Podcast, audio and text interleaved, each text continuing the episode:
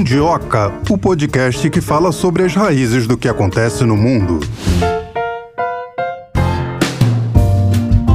Olá, olá, olá, pessoal, mais um Mundioca chegando. Olá, Marcelo Castilho, olá, Mundiocers. Hoje seria dia da gente falar sobre a América Latina, mas nós vamos abrir uma exceção aqui. Para latino-americanos que falam sobre o nosso assunto de hoje, que vai ser Oriente Médio. É. Mas não o Oriente Médio qualquer. É a visão de dois brasileiros para países que estão ali próximo ao conflito. É, eu- olha, eu já vou dar o spoiler de uma vez pra vocês. A gente vai trazer uma entrevista que nós fizemos aqui no nosso estúdio com um lutador libanês brasileiro que ele viveu momentos da guerra lá na infância dele. 23 vezes campeão brasileiro de wrestling. Wrestling, Ou, ó. como as pessoas gostam de escutar, luta livre, né? Luta livre, wrestling é a maneira americana de falar, né? Exatamente. E carregou a nossa bandeira nas Olimpíadas de Atenas em 2004. Imagina a emoção. Nossa, Antoine Jaúd esteve aqui conosco e você vai escutar agorinha.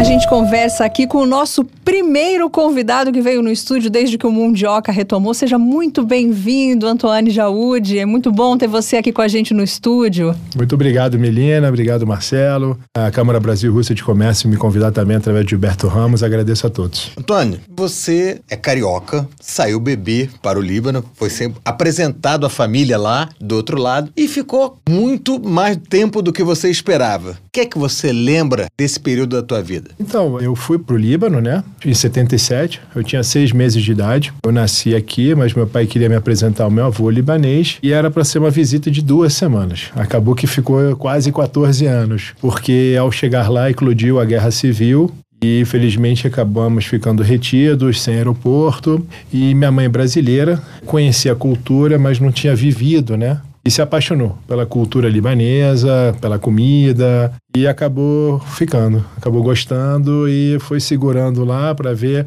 perigo passar. E acabou que o perigo não passava e fomos ficando. Ela foi ficando apaixonada e nasceram os outros irmãos, né? E o que, que você lembra de lá? Eu lembro muitas coisas boas, especialmente assim a cultura. A cultura é muito boa. Tive muitos amigos, mas o mais importante é a guerra, né? A guerra ela foi muito marcante em minha futura carreira. Então a guerra ela foi muito traumática por um tempo. Antônio, infelizmente a gente está vendo agora, né, vivendo e sofrendo com as imagens, as notícias do que está acontecendo em Gaza. Eu conversei com você brevemente antes dessa entrevista e você me falou a respeito. Você falou que não gostaria de se posicionar, que tem muitos amigos judeus também, mas você me falou que o seu pai chegou a lutar contra o Hamas. Eu queria que você falasse pra gente essa experiência, como é que foi. Sim, sim. Não, eu queria até me posicionar assim, dizer que eu sou contra a guerra, né? Então, assim, a morte de inocentes é sempre ruim, independente de qual lado, se palestinos, seja judeus. As crianças nunca têm nada a ver com a guerra. Eu sempre busquei a paz. Eu não quis me posicionar a nível político, né? Mas eu digo porque eu sempre fui contra a guerra, o esporte me ajudou. E meu pai, ele era cristão. Então, ele, na verdade, somente defendeu o lado cristão contra a invasão de qualquer, na época, inimigo que queria aniquilar o lado cristão. Ele foi meio que para o fronte defender as suas famílias, né? Nossa cidade. Então, tecnicamente, foi isso que eu me lembro bastante de meu pai muito tempo fora de casa, lutando, protegendo nossas cidades contra invasores da religião cristã na época, né? Independente seja Hamas, não diretamente, mas todos que tinham interesse em, em tomar o Líbano na época. É que era uma guerra civil, né? Não era uma guerra do Líbano contra uma outra nação naquele momento. Sim, na verdade foi uma guerra do Líbano cristão contra a Síria. Na época que a Síria tinha interesses. A política. Síria tinha interesses no Líbano, mas o povo sírio e o povo islâmico, de um modo geral, era contra a guerra. Eu me recordo muito bem que nós nos escondemos numa família síria quando fugimos pela fronteira para poder ir para Paris. Povos sírios escondiam cristãos dentro de suas casas. Esse é o maior exemplo que eu tive na minha vida. Como o povo em si ele era unido, mas a política sempre acaba levando para o viés mais violento, né? Então isso para mim foi um exemplo clássico da pacificação, da política, ela nunca se mistura com de repente religião ou até a questão cultural entre os povos. Esse exemplo de me esconder por três dias dentro de uma família é, muçulmana em Damasco foi para mim o maior exemplo de integração de paz assim, né? Então essa é a minha maior recordação. Você foi uma criança no meio de uma guerra. Você ficou traumatizado? Numa guerra as pessoas veem horrores, né? O som do bombardeio. O que, que vem mais à sua mente quando você lembra desse período? Muito, muito. Eu, eu me acostumei ao bombardeio. Eu, ao longo da minha vida, eu tive traumas quando cheguei no Brasil. Inclusive, assim, trabalhei isso por um tempo. Porque quando caía um relâmpago, um trovão muito forte no mar, eu consegui pular para me esconder embaixo da cama. É, não estou exagerando, minha mãe é testemunha na época, ela, ela ficava um pouco rindo, filho, a gente já está no Brasil, não precisa se esconder. Então, assim, nos acostumamos ao bombardeio. Eu hoje falo para minha esposa, a Leila, quanto eu sinto o que as crianças em Gaza estão passando, quanto eu sinto que as crianças judias, talvez não na proporção de receber bombas, né, mas assim, é, a guerra em si é um terror, é horrível. Foi, eu precisei de muitos anos para vencer esses traumas diretamente. Eu e meus dois irmãos, né, o Ralph e o Adrian que também já estavam um pouco maiores. O Daniel nasceu no Líbano, mas ele veio bem pequeno para cá, ele não conseguiu absorver muito esses traumas. Ele saiu mais ou menos com dois anos de idade. Você percebeu quando chegou no Brasil que aqui, basicamente, a gente sabe que judeus cristãos convivem muito bem no Saara, assim como chineses, japoneses, coreanos, ou seja, aqui seria um território neutro onde todo mundo se dá bem. Você sentiu isso quando você chegou adolescente, olhou assim e falou: Eu não preciso mais me esconder de ninguém aqui, não preciso temer alguma coisa como eu temia lá? É, na verdade, lá no Líbano, é, por incrível que pareça, a convivência, mesmo com a guerra, o lado cristão recebia muito bem os muçulmanos e os judeus. Vivíamos em paz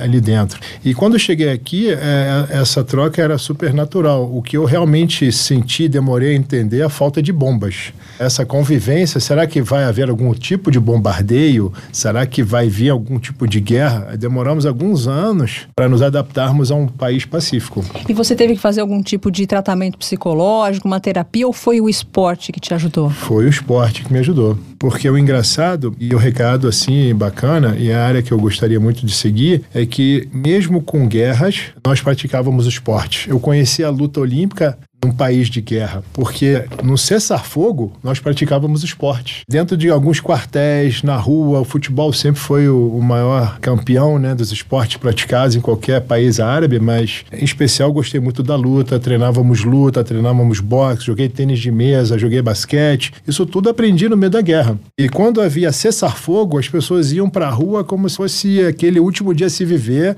as pessoas faziam o que tinham que fazer, e é o que eu tenho rezado muito para que haja um cessar cessar-fogo nessa loucura lá em Gaza agora e que possa haver um corredor humanitário, porque as crianças que estão pagando esse preço maior. Isso, isso que eu sinto muito. Você teme que as crianças que estão submetidas a esse horror da guerra, elas repliquem essa violência? Não consigam fazer o que você fez? Você conseguiu Sim. dirigir para o esporte, mas não, não consigam administrar isso Sim. dentro delas? Sim, eu tenho essa preocupação, tenho comentado isso, que é, isso pode afetar sim o futuro das crianças em seguir o legado dos seus pais nessa luta incessante. Eu, graças a Deus, não estou falando nada de novo, tenho acompanhado alguns noticiários e muitos jornalistas têm expressado essa preocupação, que se Israel de alguma forma não, não fizer um cessar-fogo e o Hamas também de alguma forma não entender que pode usar muitos civis e crianças, precisa dar esse tempo para que elas possam fugir, isso pode gerar grandes traumas, independente de qualquer lado que seja. Você é um esportista.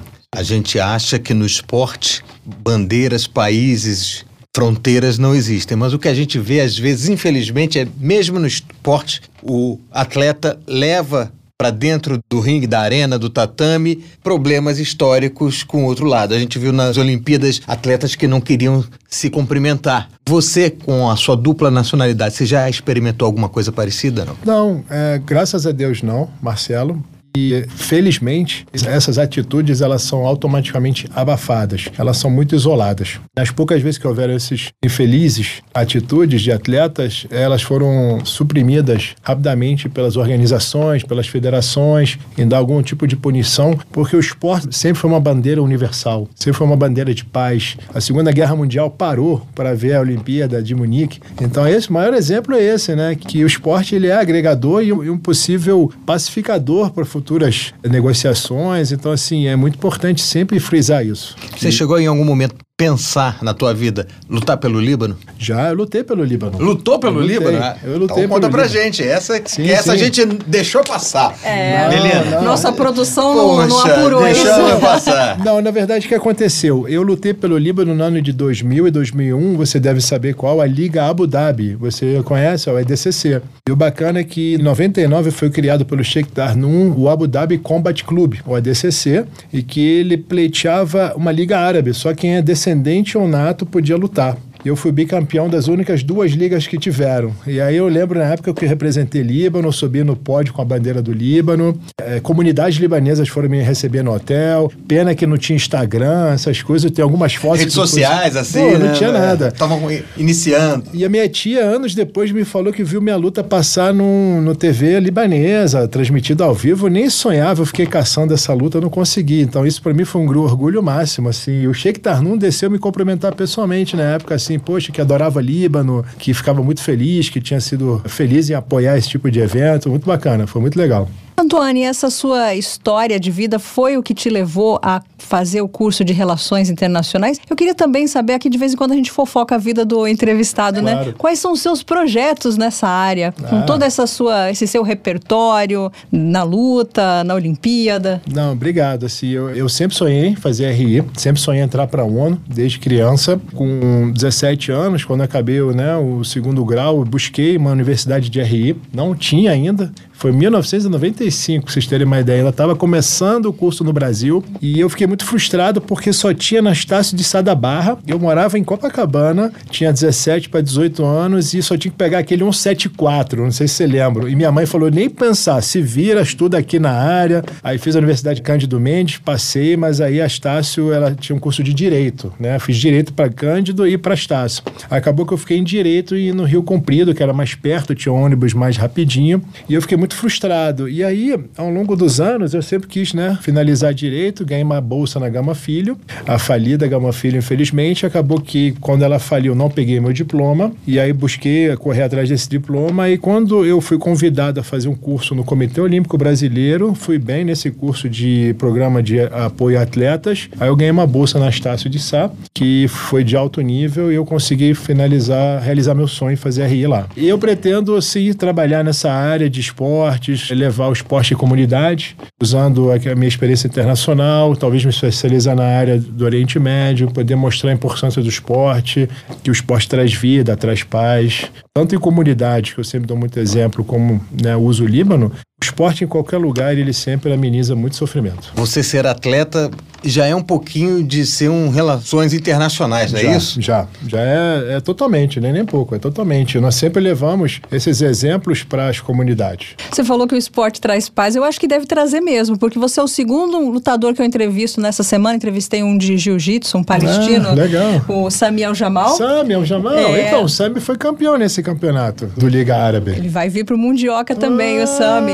Então, E ele é- vai lembrar vocês. A gente estava junto nesse, nesse Abu Dhabi. É mesmo? Olha que saber, bacana. viu? Já Não, o Dando spoiler já, ó. Spoiler, não. gente, para os próximos programas. Perguntei pra ele, vou perguntar pra você Sim, também. Como é que vocês administram isso internamente? Porque eu nunca lutei, então não sei. Na luta você precisa de uma certa agressividade, né, Pra derrotar o adversário. E eu vejo vocês aqui numa paz, numa calma, uma serenidade. Como é que funciona isso? É muito importante o autocontrole e nós buscamos sempre esse bem-estar, né? porque durante a luta, o psicológico é um fator muito importante. Se você se abala psicologicamente por uma fração de segundo, você pode perder um campeonato que custou todo um tempo longo de preparação. Então a gente prefere sempre buscar o autocontrole para não errar, errar o mínimo possível, né? Mas assim, você bateria, entre aspas, numa pessoa que é seu amigo? Já aconteceu. Como é que psicologicamente você lida com isso? Já houve de chegarmos em finais juntos e temos que lutar. Aí é cada um por seu lado, Exatamente, né? especialmente quando é uma seletiva olímpica e que só tem uma vaga, uma categoria. é muito comum no judô, no wrestling também, no boxe olímpico, acontece. Mas é chato, é chato. A gente acaba tendo que se adaptar numa situação mais técnica, vamos dizer assim. A tua escolha pelo Relações Internacionais se deu quando exatamente? Porque você foi escolhido por quatro vezes atleta brasileiro pelo COB, levou nossa bandeira nas Olimpíadas de Atenas, ou seja, você sempre estava muito destacado. A partir disso, creio que você pense assim, eu sou um exemplo para um monte de gente. Até gente que não sabia do teu esporte falava assim, quem é esse cara? E aí o pessoal começa a procurar você. Você tinha essa noção desde quando que você queria ser o exemplo? Não, nós tínhamos essa noção. Eu, eu em 2009 virei presidente da Federação de Luta do Estado do Rio de Janeiro. E na época fiz a parceria com a Câmara Brasil-Rússia de Comércio com meu grande amigo Gilberto Ramos. E na época onde começou a se abrir as portas para as futuras cooperações técnicas esportivas, de trazer atletas russos para fazer experiências de troca conosco de luta, né? Que a Rússia sempre foi o país mais forte no wrestling, né? É mesmo? Sim, sim, sempre foi o maior detentor de medalhas de ouro. E aí nessa época me atentou muito essa questão de intercâmbios esportivos em área de relações internacionais, abrir esse leque esporte, cooperação técnica estrangeira, né?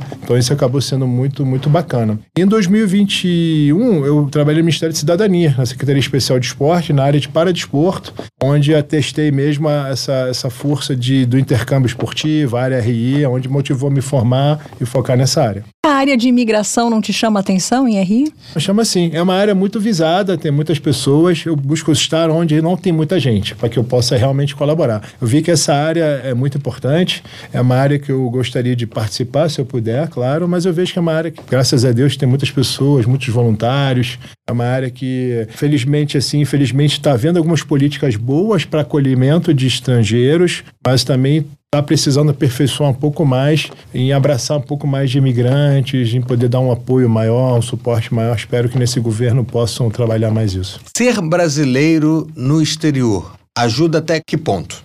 Muito, muito. Aí é o esporte que sempre foi a diferença. O futebol sempre foi o maior diferencial da minha infância no Líbano, porque ser brasileiro e os atletas do futebol eram famosos, isso trouxe muitos benefícios para mim como pessoa. Eu tinha orgulho de ser brasileiro, né? As pessoas às vezes nem acreditavam que eu era brasileiro, porque o futebol era tão famoso que ter um brasileiro perto deles era meio que assim, uma, uma surpresa. Mas abria portas para você? Muito, muito. Sempre abriu muitas portas um, um, árabe olhando para um muçulmano, olhando para um católico, você acha que aí é diferença, mas não entraria isso no jogo se você não. fosse do Brasil? É, ser brasileiro você foi bem mais abraçado, com certeza, com certeza. Assim, ser brasileiro você foi muito bem aceito em qualquer lugar do mundo. Eu nunca sofri preconceito, especialmente assim, muitos dizem, muitos brasileiros dizem que sofrem preconceito nos Estados Unidos, mas o esporte sempre abriu portas maravilhosas, especialmente sendo olímpico, né?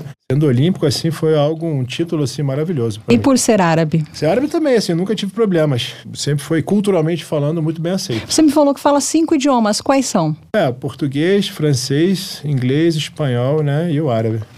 Tá bom, né? A gente mal fala português, né?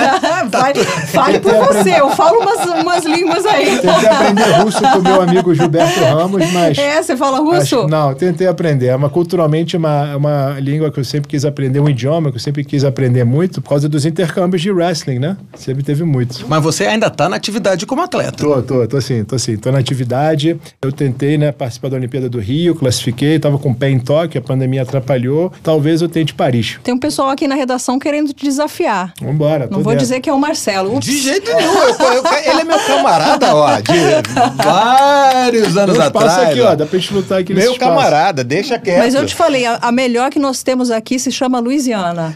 É uma mulher no boxe. No boxe, né? É, Luiziana não é mole, não. Não, não, graças a Deus, assim, eu, eu nunca briguei com mulher, nem espero brigar.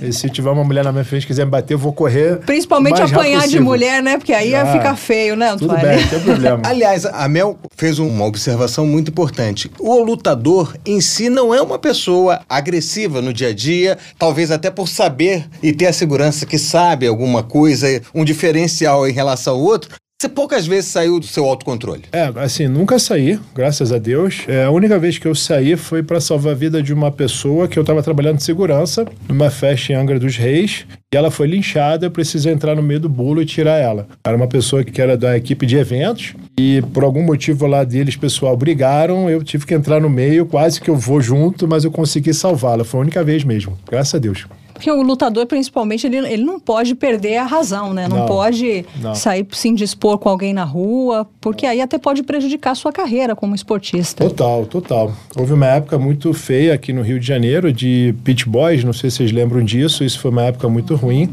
Eu lembro que tinha exatamente isso. Eram os pit boys, que eram arruaceiros, que estavam manchando o, o esportes, de modo geral, de artes marciais. E a sorte que eh, os lutadores profissionais se uniram através de um projeto de lei na época da Secretaria de Esporte, que mudou muito o esporte, profissionalizou o esporte de artes marciais. E aí elitizou e muitos futuros delegados, policiais começaram a saber diferenciar. E aí criou-se leis para diferenciar quem era arruaceiro e quem não é. E de fato, nesse período, nós sofremos muito preconceito. A orelha estourada era um preconceito muito grande. E aí, graças a Deus, não houve problemas maiores e acabaram se diferenciando os arruaceiros dos profissionais e a casa se arrumou e não teve mais Você problemas. já falou dos seus projetos sociais aqui nas comunidades do Rio. Você pensa, não sei, abrir na Palestina, na Cisjordânia, em que lugar do Oriente Médio alguma escolinha para ensinar esses Ah, jovens nos, a nos lutar? piores lugares. Se eu tivesse oportunidade, eu iria nos piores lugares. É, a esperar a guerra passar na Palestina seria um lugar Uhum. maravilhoso.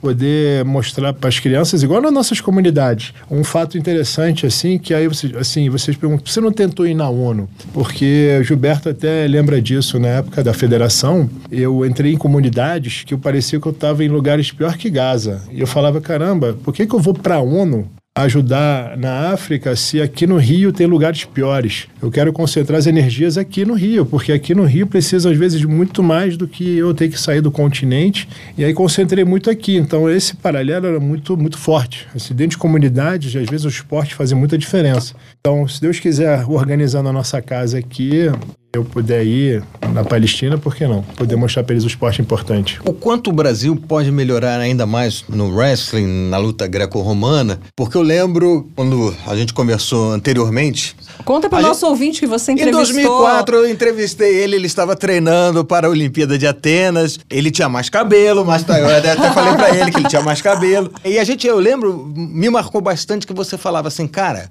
Cuba, Rússia e não me lembro qual seria o outro país que eu perguntei assim, mas dá para levar? E você falou assim, cara, a gente vai lutar ao máximo. Se a gente lutar muito, muito, muito, vamos ter um bronze. Aí eu falei, como assim lutar muito, muito, muito, vamos ter um bronze? Aí você falou assim, ó, o Brasil ainda tá engatinhando perto desses países. O que, que você olha pra frente e vê o que, que o Brasil pode se tornar? Não, o Brasil melhorou muito. Em 2000, a luta feminina começou a, se tornar é, demonstração. Em 2004, entrou na Olimpíada.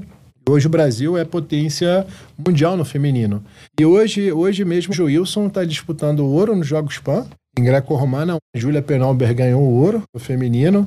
Então o Brasil melhorou muito no wrestling. É claro que sempre estamos buscando a nível mundial. Tivemos a Aline Ferreira, que foi vice-campeã mundial, a Laís Nunes está entre as melhores do mundo. Então o Brasil está hoje bem ranqueado, talvez não ao nível equipe, como uma Rússia, os Estados Unidos, mas tem seus atletas individuais. Então minha missão foi dar o pontapé inicial, seguindo né, o legado do meu antigo professor Roberto Leitão, seguindo os passos da galera que foi abrindo o caminho, ver que não é difícil, sabendo fazer os intercâmbios, dá para chegar. Em quanto tempo, mais ou menos? É, isso depende muito de investimentos, porque o Brasil está seguindo a nível individual bem, mas se botar um investimento bom, bota 10 anos a nível equipe, estamos igual o judô. Acredito que é um bom parâmetro com bom investimento. Você já teve a realização de ver assim a vida de algum garoto transformada por conta da luta, que sei lá, aquela pessoa ia, você via que ia para criminalidade, ia para droga e você poderia contar pra gente? Claro, várias crianças, é sempre uma questão assim, pessoal, não vou citar nomes, mas os projetos sociais salvaram muitas crianças da criminalidade.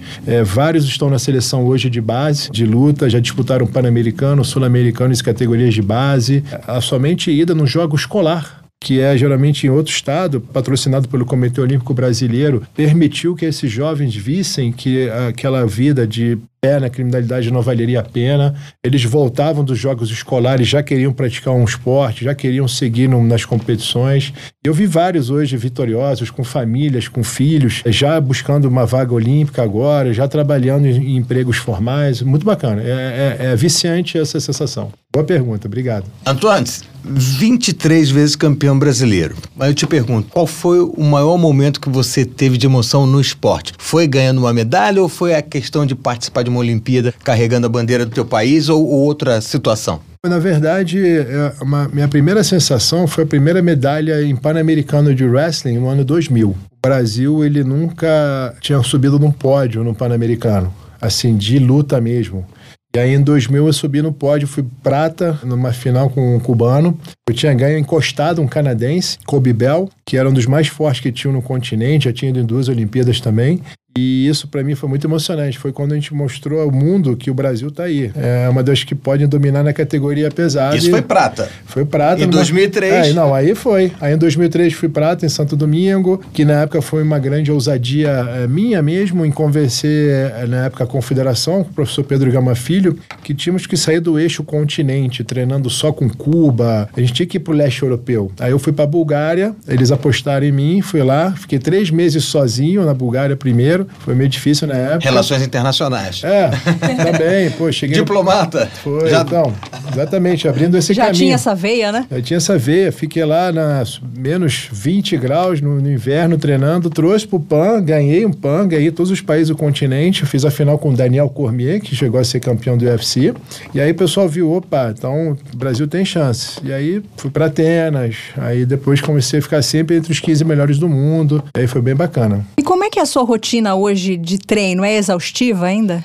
É, não é tão exaustiva porque, assim, é, eu tô na seleção carioca treinando com a galera, tô dando mais aula, é, tô com um filho de um mês em casa. Opa, isso muda muito. Pô, então, assim, quebrou um pouco o ritmo, né, fruto do meu casamento com a Leila. E aí, é, estou me adaptando de novo à rotina e, a princípio, tem uma seletiva nacional dia 10 de dezembro. Então, assim, tô mantendo uma preparação física, é, dando aula em comunidade, na Rocinha e em Musema, para as crianças que eu tô lá, e tentando manter, no mínimo, a preparação física três vezes por semana técnica. Quando a gente estiver na ONU? a ONU aqui, né? Eu sempre falei, a ONU é aqui no Rio. Se a gente conseguir fazer um trabalho no Rio, não precisa nem ir na ONU. Mas a ONU está precisando dar uma chacoalhada é. e ver se para essa guerra horrível. Quem sabe numa outra organização, uma sim, ONG. Sim, sim, sim. Né? Não Vamos. precisa ser exatamente na ONU. Se né? dependesse dos esportistas, o negócio já estava resolvido. Já né? estava resolvido, com certeza, com certeza. Tá certo, a gente conversou com o Antoine Jaúde, campeão 23 vezes. Gostamos muito de ter você aqui, ó. vai dar muita sorte lutador pro Mundioca. olímpico, lutador libanês que a gente descobriu. Libanês, meu primo, né? Obrigado. Primo, é, né? Primo, primo. Jaúde, e exemplo para um monte de crianças em todo o país. Só queria agradecer mais uma vez a Sputnik, a Câmara Brasil-Rússia de Comércio, com o Gilberto Ramos pela oportunidade e estamos aí. Volte quando quiser, a casa é a sua. A casa é sua, obrigado, tá bem? Obrigado, obrigado. É, Marcelo, gostei muito Cara, de receber. que história dele, hein? Nossa, uma história incrível. E eu achei mais incrível ainda como é que ele conseguiu superar isso, porque tem pessoas que têm. Tra... Conheço amigas que tinham pais, eh, avós que passaram por guerra, pessoas que ficaram extremamente traumatizadas. Ele não, o Antônio, ele conseguiu usar isso a favor, né? Conseguiu canalizar para uma coisa saudável que é a luta. E na idade que ele vivenciou isso tudo, é aquela idade que fica na nossa memória, que faz parte do nosso caráter, fica intrínseco em quem a gente é. Né? Exatamente, idade assim, idade. Criança até pré-adolescência, adolescente já, a gente guarda com a gente essas experiências e legal que ele é um vencedor, né? Por si só ele é um vencedor e venceu essa batalha também dentro dele. A batalha da mente, né? Exatamente, tem que ter nervos de aço. Nervos de aço e também é ótimo que assim as crianças, né, os adolescentes olham para ele, enxergam um vencedor, querem se espelhar nele para se tornar futuros vencedores, quem sabe também lutar numa Olimpíada ou usar o esporte para outras coisas. É, o esporte nem sempre todo mundo será campeão. Isso daí é fato, né? Há um afunilamento que, para ser campeão, só pode ser um só. Mas o fato de você competir, estar bem consigo mesmo, estar bem com seu corpo, praticar o esporte por si só, Aprender é uma atividade com as pessoas. da disciplina, da senso de coletividade, ou seja, só tem coisas boas para quem pratica esporte. Seja qual for o esporte. Desenvolve uma série de inteligências, né? A inteligência de, como você mesmo disse, conviver com o outro, aprender a lidar com a gente mesmo, superar limites. Muito bacana a entrevista do Antoine. A gente ouviu muito o Antoine falar do Líbano, né? Um país que sofreu ou sofre ainda os resquícios de guerras no plural. E agora vamos ouvir alguém que traz uma visão de um país também envolto por guerras e conflitos que é o Irã. A gente tem o prazer de receber mais uma vez o professor Jorge Mortean, geógrafo pela USP, mestre em estudos regionais do Oriente Médio, do Ministério de Relações Exteriores do Irã e doutorando pelo programa de pós-graduação em Geografia Humana da USP. Seja bem-vindo. Muito obrigado, muito obrigado a vocês, todos do Mundioca e aos ouvintes também. Professor, uma pergunta que todo mundo que está acompanhando o que acontece no Oriente Médio hoje quer saber. Estados Unidos e Israel devem temer a entrada do Irã no conflito do Hamas? Olha, é uma ação temerária, claro, mas ela é muito improvável, né? Porque seria um passo de, de escalonamento de um conflito que ele ficaria praticamente sem resolução a, a curto, médio prazo, digamos assim. Falo isso porque, primeiro, o Irã ele não tem ameaçado diretamente entrar no conflito. A diplomacia iraniana tem, apoiado uh, as ações contra Israel, então com o Hamas de um modo mais retórico, o Hezbollah de um modo mais enfático do ponto de vista armamentício, né, e financeiro. Uh, o Hezbollah é uma milícia xiita que atua dentro do Líbano, especificamente na parte sul do país, que faz fronteira com o norte de Israel é uma parte mais alta, um relevo montanhoso comparado com o resto do território israelense, que ali ele faz fronteira. Então, os ataques provenientes do Hezbollah em território israelense têm uma certa vantagem geográfica, digamos assim, porque os mísseis que saem, é, que são disparados pelo Hezbollah, em grande parte atingem sim o norte de Israel. A grande escalada dessa violência por parte do Hamas foi uma tática muito bem engendrada no sentido de que pegou os israelenses de surpresa, né? Foi algo super repentino, como não se havia visto desde a Guerra do Yom Kippur, né, em 73. Então, ou seja, uma ofensiva árabe, né, para cima de Israel, de, dos israelenses. Só que naquela época, em 73, Irã e Israel eram aliados. Então, assim, o Hezbollah ele não surge nesse contexto, ele surge depois da Revolução Iraniana, em 79. E o Irã não costumava ser um, um ator, não era de fato, não é que não costumava ser, não era. Como ele era aliado de Israel com o antigo regime, que era a monarquia, ele não entrava, não era um ator direto ali naquela região do Levante, na região da Palestina. Hoje sim, né, dada a retórica anti-israelense. Só que o mais provável que aconteça é que a retórica não seja convertida em prática. Digo isso porque não porque o Irã não tem capacidade de combate, porque tem. Mesmo assim, né, entretanto, ainda bem duvidosa, porque as forças armadas iranianas elas são sucateadas, porque são equipamentos da época da Revolução, ou seja, remontam a 40 anos. Então, apesar deles serem numerosos, o poder de fogo é bem baixo, perto de toda a tecnologia bélica apresentada por Israel e Estados Unidos, que já aportou dois navios porta-aviões ali na região, caso esse conflito venha escalonar, não por parte israelense, ou seja, outros atores ali externos se intrometam. O fato é que também o Irã ele não tem muito a ganhar entrando nessa conflituosa estrutura entre árabes ali, palestinos e, e israelenses. Digo isso porque o Irã já é um país sancionado eh, economicamente, essas sanções fazem sim algum efeito, principalmente no povo. Então, isso tornaria o cenário doméstico iraniano ainda mais impopular. Né? O Irã já faz aí um ano e seis meses, praticamente, que enfrenta eh, conflitos diários dentro da sua política doméstica. O presidente é extremamente impopular. Eh, houve uma, e está havendo, na verdade, uma grande onda de revoltas internas. Então, assim, é, com, com relação ao descontentamento da população ao regime, para o Irã também não é uma situação fácil. E o Irã também ter, teria que depender da ajuda russa, que para os russos isso, para Moscou, seria abrir uma outra frente de batalha, já que eles já estão ocupados com a Ucrânia. Então, isso também não seria muito favorável às estratégias de Moscou. Não é à toa que os russos, inclusive, nem estão tão, digamos, assertivos com relação ao que, ao que tem se passado entre palestinos e israelenses. Essa é a minha leitura, é, de um ponto de vista bem geopolítico mesmo. Professor, há relações históricas entre os palestinos e os iranianos? Olha, não, históricas assim. Bom, o Império Persa, isso eu estou remontando aí a dois mil anos, dois mil e quinhentos anos. Eles ocuparam, sim, a Fenícia, que é e, e também a, região da Celestina, né? Porque os filistinos, né, o, o FUP são fonemas é, controversos tanto no grego quanto no, no árabe que deram o nome àquela região. Então, os iranianos ocuparam aquela região, que na época não era o Irã em si, o Irã moderno da, da, da estrutura estatal que nós conhecemos hoje, né? Era o Império Persa. E, e, ficaram por ali entre 200 e 300 anos. Logo depois vieram outros impérios e conquistaram aquela região. Irã e palestinos, né, o, o que se entende pelo povo árabe pré-47, digamos assim que estava ali antes da criação do Estado de Israel. Não, não há traços, laços culturalmente fortes entre os dois.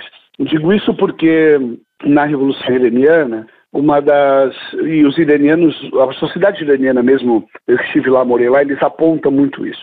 Que o fator na época da OLP, todo o desmembramento do que foi a partir da Guerra do Yom Kippur em 73, então seis anos antes da Revolução, esses seis anos eles tiveram muito barulho, muito agito político, por conta do que Israel estava fazendo com os palestinos desde então, né? o encrudecimento das forças israelenses para cima dos palestinos. E isso ressoava de uma forma muito errônea dentro da política externa iraniana, que era alinhada com Israel. Então a população vinha aqui, via aquilo e o Shah, que na época não estava tão moralizado assim, já não estava tanto, acabava por perder ainda mais o prestígio da própria população. Então, muitos dizem que a questão palestina foi um combustível que levou à revolução. De fato, é, o Ayatollah Khomeini, que foi o grande líder dessa revolução, ele se valeu muito nas, nos seus discursos da união dos povos muçulmanos e como os xiitas tinham um apreço pela causa palestina mais do que os próprios eh, irmãos árabes sunitas, né, por assim dizer, que eram os outros países árabes ali do entorno. Por conta desse equilíbrio de forças que o petróleo propõe, né, ele impunha, impunha e impõe, né, se a gente for ver também, poucos países árabes têm se declarado, uh, têm, têm, tomado lados ou, enfim, feito declarações nesse, nesses conflitos mais recentes aqui dessas semanas, uh, justamente porque a causa palestina acaba virando uma moeda de troca por conta de toda a geopolítica energética envolvendo as exportações do principal produto que eles têm uh, para contribuir para a balança comercial, que é o petróleo. O Irã, como já não faz mais isso com os Estados Unidos, já não tem relações com os Estados Unidos desde então, ele reforça, na verdade, verdade, essa posição. Mas, no entanto, e como já era naquela época, é uma posição retórica. Os iranianos, inclusive, ficaram um tanto decepcionados com as lideranças palestinas ao longo do tempo, porque logo após a Revolução, em 79, o Saddam Hussein invade uma província ao sul do Irã, também com um discurso muito parecido com o israelense, né? Nesse caso, que é um discurso muito de redentismo, né? Ou seja, dizendo que aquilo era uma, um território, era um território histórico da Babilônia e da Mesopotâmia, enfim, dos impérios que antecederam a formação do Estado iraquiano. Então, Saddam invade ali com esse propósito, entre aspas, de retomar também, entre aspas, uma fronteira perdida, né? E inicia-se assim a guerra Irã-Iraque. E como a OLP, por liderança na época de Yasser Arafat, que esteve Teherã logo após a Revolução, como Yasser Arafat e a OLP precisavam de aliados, né, não podiam abrir mão né, conflito que o Saddam tinha acabado de deflagrar, que ressoou um, um sentimento muito anti-persa, anti-iraniano, é, entre o mundo árabe, e Yasser Arafat acaba declarando apoio ao Saddam Hussein. Isso, os líderes iranianos naquela época, inclusive o, o Khomeini, sentiram como se fosse uma punhalada nas costas, né? uma, uma traição aí, digamos, dentro da dança geopolítica regional. Então, falar que iranianos e palestinos eles têm um, um histórico alinhamento, não, isso não é fato. Professor, eu vou voltar mais ou menos a fazer uma pergunta que tem relação com a minha primeira pergunta. O Serviço Secreto dos Estados Unidos chegou a anunciar que o Hamas teria sido preparado para a invasão que fez por tropas do Irã. E aí eu pergunto: que situação o Irã poderia tomar para entrar efetivamente nesse conflito depois disso tudo? Olha, Castilho, o que se passa nessa afirmação, se a gente for analisar pelo jogo todo que o Oriente Médio propõe em termos de forças e alianças, tá? principalmente americanas ali, tendo a Turquia, que é um país onde o governo hoje apoia declaradamente o lado palestino, né, condena o lado israelense, é um país que faz parte da OTAN, né, então um aliado militar dos Estados Unidos. O Egito, que tem um governo anti-islamita, né, dada todo o, o, traçado histórico político do país nesse, nesse último século. Né, então, eles retomam uma pauta pró-ocidental, inclusive por razões bélicas e militares. O Egito, depois de Israel, é o segundo maior mercado bélico norte-americano direto. Os Estados Unidos levantaram essa bandeira de que o Irã teria um envolvimento direto e condenar o país por isso seria simplesmente alimentar uma retórica é, contraproducente e também seria esquecer todo o passado que Irã e Estados Unidos têm, o passado político conturbado,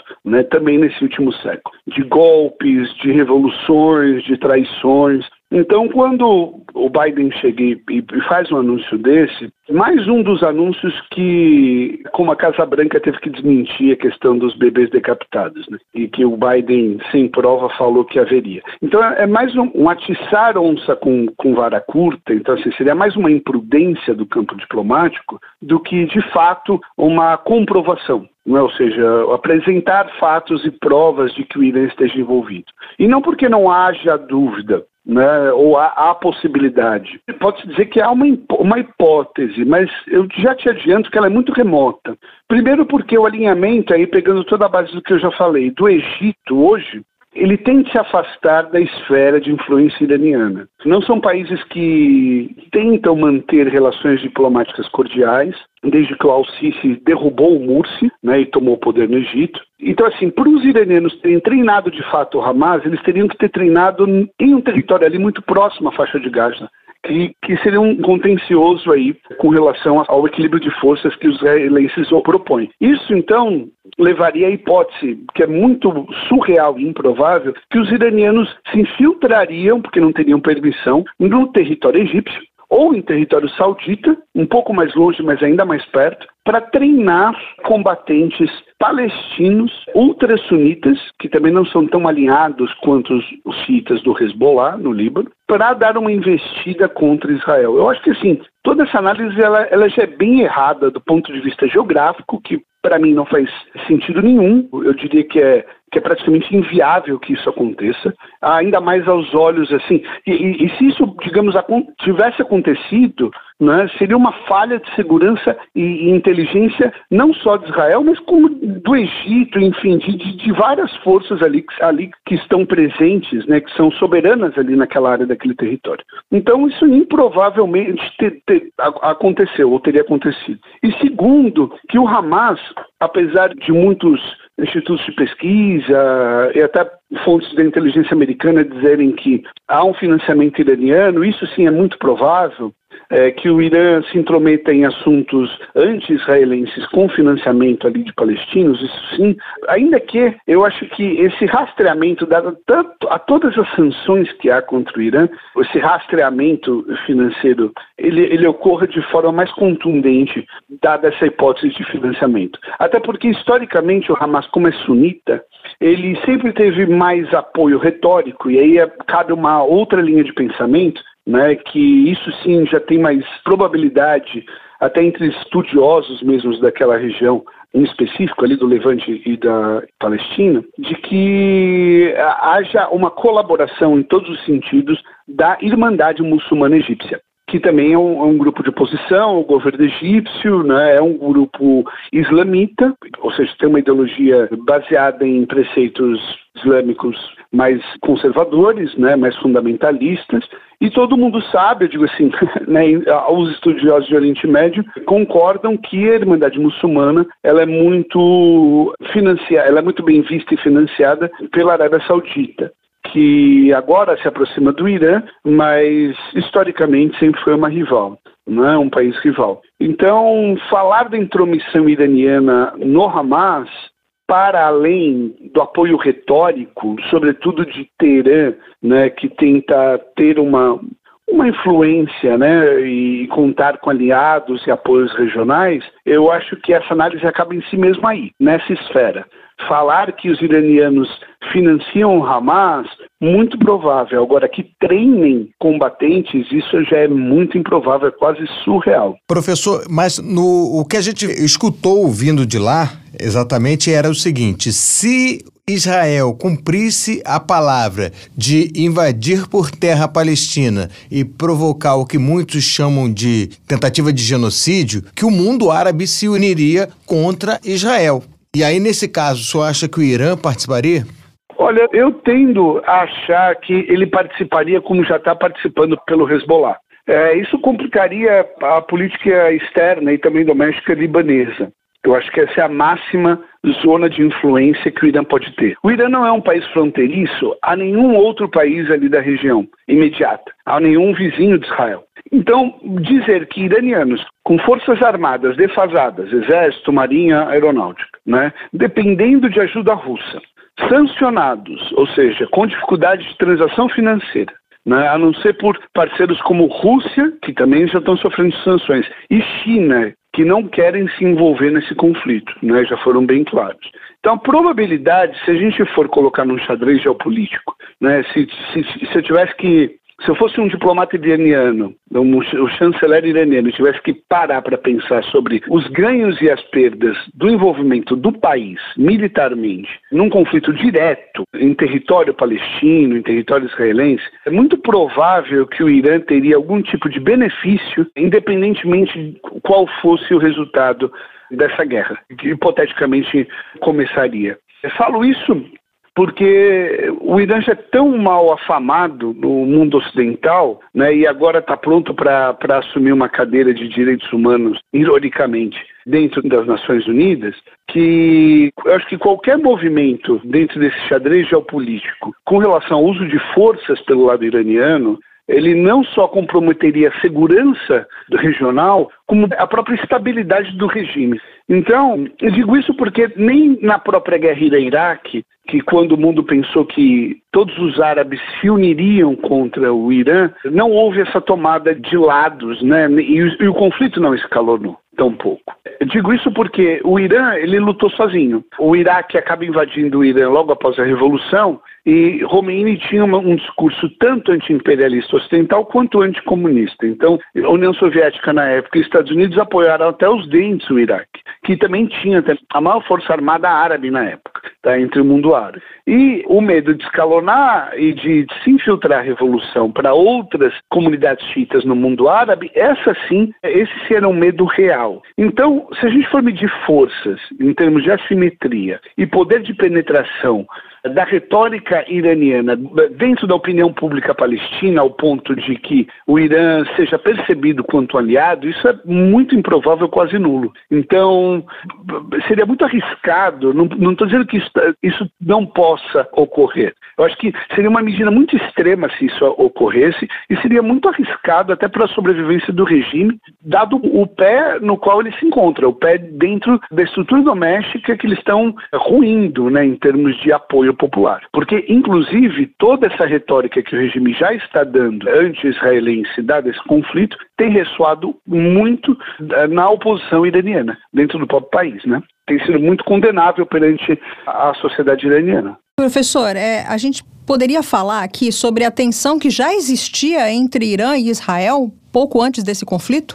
Olha, a tensão entre Irã e Israel, ela há desde 79, de fato, com altos e baixos, e com encrudecimentos. Digo isso porque a política israelense, de, de, certa forma, ela também está, assim como o Irã, tomada por quadros ultraconservadores e muito impopular perante os seus. O Irã se encontra no mesmo patamar, né? E isso também reflete na prática da política externa de ambos os países que não mantêm relações diretas e, e usam terceiros países para se relacionarem indiretamente. Nós tivemos nos anos 80 Israel cooperando com o Irã por medo que o Saddam Hussein se tornasse um líder muito forte entre os árabes e a retórica palestina incendiasse ainda mais toda a problemática territorial que isso representa para Israel, né, na visão israelense. Notou que tivemos intifadas nos anos 80, né, e não houve um envolvimento direto com o Irã,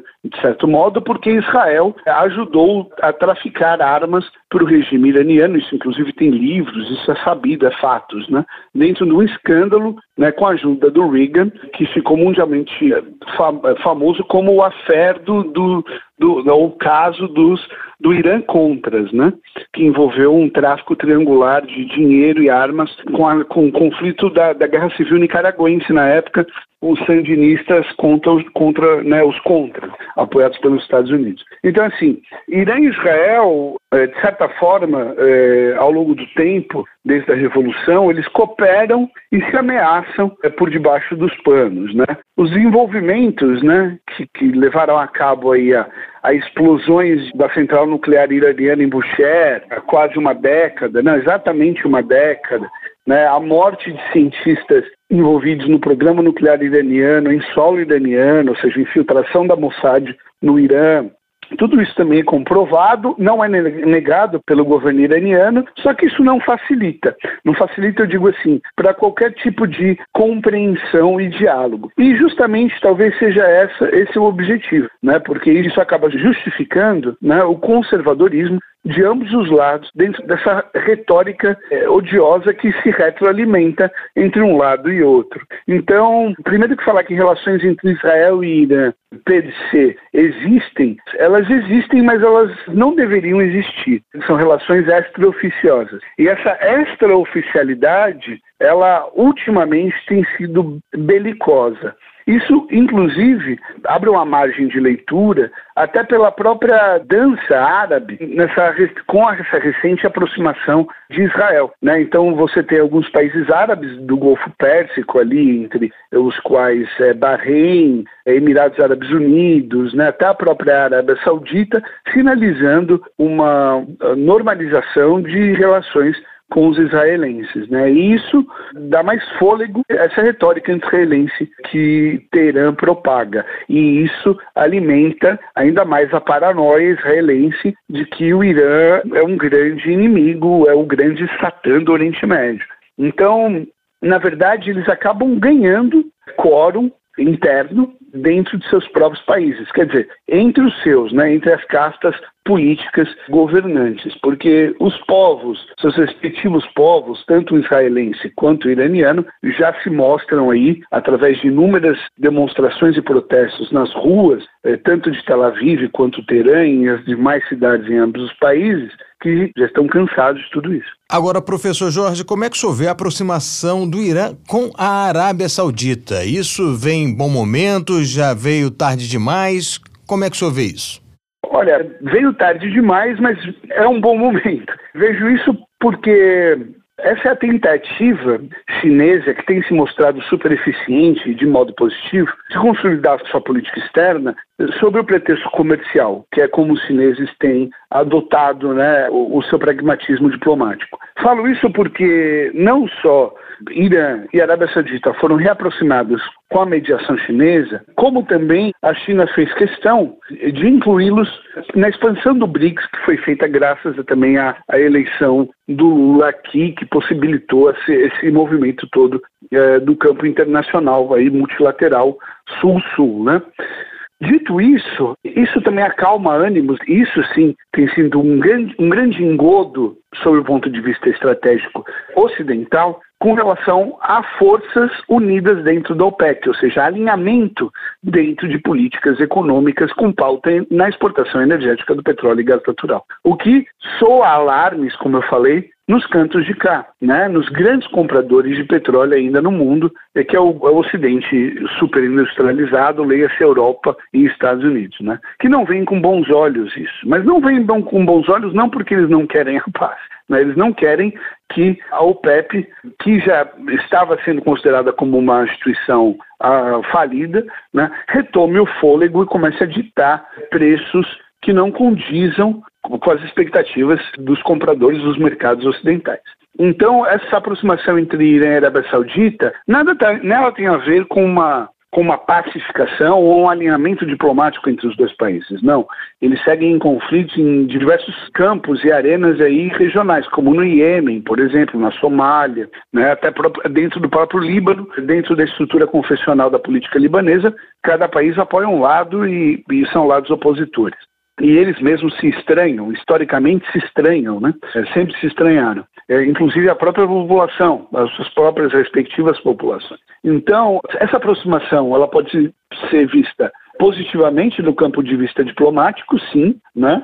E só que ela é lida como uma afronta, né? Já dada a iniciativa chinesa de tentar se expandir comercialmente numa área que ela é dominada pela Europa pelos Estados Unidos, até para fins geopolíticos, para garantir passagem e conclusão do plano chinês de expansão de infraestruturas marítima e ferroviária, né? De Pequim até Atenas, que é o grande plano que eles chamam de One Belt One Road, né? Um, um cinturão, uma rota Ou também se dá outro nome também que é o BRI, que é o BRI, né, que é o Belt and Road Initiative que é a iniciativa de cinturão estrada, também refletindo essas intenções de, de expansão da influência chinesa sobre o viés de infraestrutura e comércio. Professor Jorge, a gente tem que separar um dia, um episódio inteiro para conversar de novo com o senhor sobre o Irã. Da última vez que a gente conversou foi sobre o episódio daquela moça que morreu, a Mahasa Amini. Isso, a Mahasa Amini. E agora Isso, a gente tem que conversar exato. sobre o BRICS. Qualquer dia a gente vai chamar o senhor para a gente falar durante uma hora, mas hoje, em razão do nosso tempo, eu vou é... ter que é. encerrar encerrar essa entrevista. Somos gente... escravos do tempo. Ah. Somos escravos do tempo. Certo, gente... com certeza. Entendo. A gente conversou com Jorge Mortean, geógrafo pela USP, mestre em estudos regionais do Oriente Médio, do Ministério das Relações Exteriores do Irã e doutorando pelo programa de pós-graduação em Geografia Humana da USP. Muito obrigada. Eu que agradeço, Melina e Marcelo. Obrigado, obrigado vocês, viu? Fico à disposição. Muito obrigado também, professor.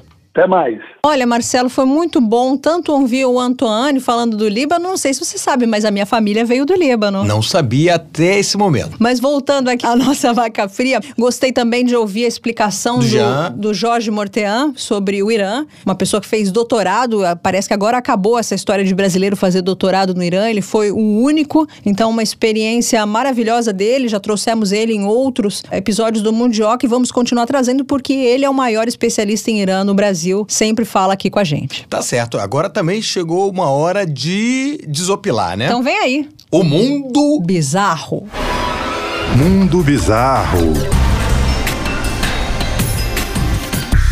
Ô Melina, você quando está de folga, você gosta de descansar? Claro. Assim, espreguiçadeira, rede, alguma preferência? É, rede não. Gosto de ficar deitada jogada no sofá. Gosto de descansar sim. Pois bem, uma pessoa lá nos Estados Unidos estava descansando e quase termina mal. E essa história toda. Os ursos são uma visão comum nas montanhas de Blue Ridge, na Carolina do Norte, nos Estados Unidos. Ok. Mas só que um deles chegou muito perto de uma casa. E na varanda estava lá um homem na sua espreguiçadeira. E não percebeu a chegada do animal. Uau! o nome dele é David Oppenheimer. Ah, igual o Oppenheimer que inventou a bomba atômica. Exatamente como se escreve. E ele estava relaxando na varanda dele quando ouviu um som de um alarme do detector de movimento da casa. Olha só, ele tá lá descansando, é no meio do mato a casa, tá? Ele olhou para trás, não viu nada. Mas depois de um minuto, ele olhou de novo e aí ele se deparou com um grande urso preto estava na frente dele. Essa ação toda foi filmada, está nas redes sociais e mostra o susto que o homem tomou. Só que o mais interessante o urso também tomou um susto e meteu o pé. Eu cheguei, Fugiu. Eu cheguei a ver essa imagem dos dois assustados um com o outro, né? E o urso poderia atacá-lo, poderia mordê-lo, né? Enfim, mas o urso também se assustou. O Oppenheim, a ação, a reação dele foi segurar numa almofada. E talvez por ter aumentado sua área, pode ter assustado o urso que pode ter achado que era um oponente maior do que ele e por isso ele não resolveu apostar em nada. O Oppenheim diz que o urso, para ter fugido do jeito que fugiu, deveria ser um urso jovem, ainda sem experiência. Para sorte do Oppenheim, que você encarar um urso, filho, é derrota na certa, né? Um urso sem experiência é bom, né? Significa que se o seu urso tivesse experiência, teria ido para cima dele. E o mais incrível é que o Oppenheim disse que não foi a primeira vez que ele encarou esse urso que ele visitou a casa do Oppenheimer várias vezes antes, tudo para inspecionar as latas de lixo. Ou, ou seja, o homem vai ocupando as áreas de floresta, né? Vai desmatando, vai expulsando os bichos, então aquela cadeia alimentar vai sendo desfeita e os ursos que estão ali, que normalmente fazem parte do topo dessa cadeia alimentar, não têm o que comer e começam a invadir as áreas onde o homem fez as construções. E por causa da lata de lixo e o cheiro que vem dela, atrai o urso. E esse Zé Comé aí quase que fez a história que é bonitinha, né? Terminar no, em tragédia. Ele pode ter sido atraído também pelo cheiro de um donut, por cheiro do churrasco. É muito mais fácil ali na lata de lixo do que ter que caçar, né? Exatamente. E esse foi o nosso mundo bizarro de hoje. Mundo Bizarro. Well, well, well, depois desse mundo bizarro, que foi bizarro mesmo, chegou a hora de chegarmos ao fim desse programa. É, com muita tristeza, porque esse programa foi bom, hein? Foi diferente, foi, Foi bom, diferente, quebrou foi- a rotina. e- Exatamente. E eu espero que a gente possa trazer outros entrevistados aqui ao estúdio. É muito bom esse negócio de olhar olho no olho. E também não fica só eu e o Marcelo aqui olhando um pra cara do falando outro, né? exatamente. Mas você que está nos ouvindo aí, você também pode participar. Como? Você pode mandar suas sugestões de pauta. Aliás, eu tenho usado as sugestões que vocês me mandam pelo meu canal pessoal no Instagram. E agora a gente tem o nosso Instagram também. Vocês também podem mandar por lá. Arroba, Arroba com K ponto podcast. podcast. E também tem o Twitter, arroba Mundioca com K no Twitter. Além disso, estamos nas principais plataformas digitais. Curta, comente, compartilhe, nos ajude a chegar a outras pessoas, a difundir o Mundioca. Estamos crescendo, estamos crescendo. E com a sua ajuda, vamos chegar a muito mais ouvintes. É isso aí, pessoal. Um beijo pra vocês. Até a próxima. Tchau, tchau. Bye. Mundioca, o podcast que fala sobre as raízes do que acontece no mundo.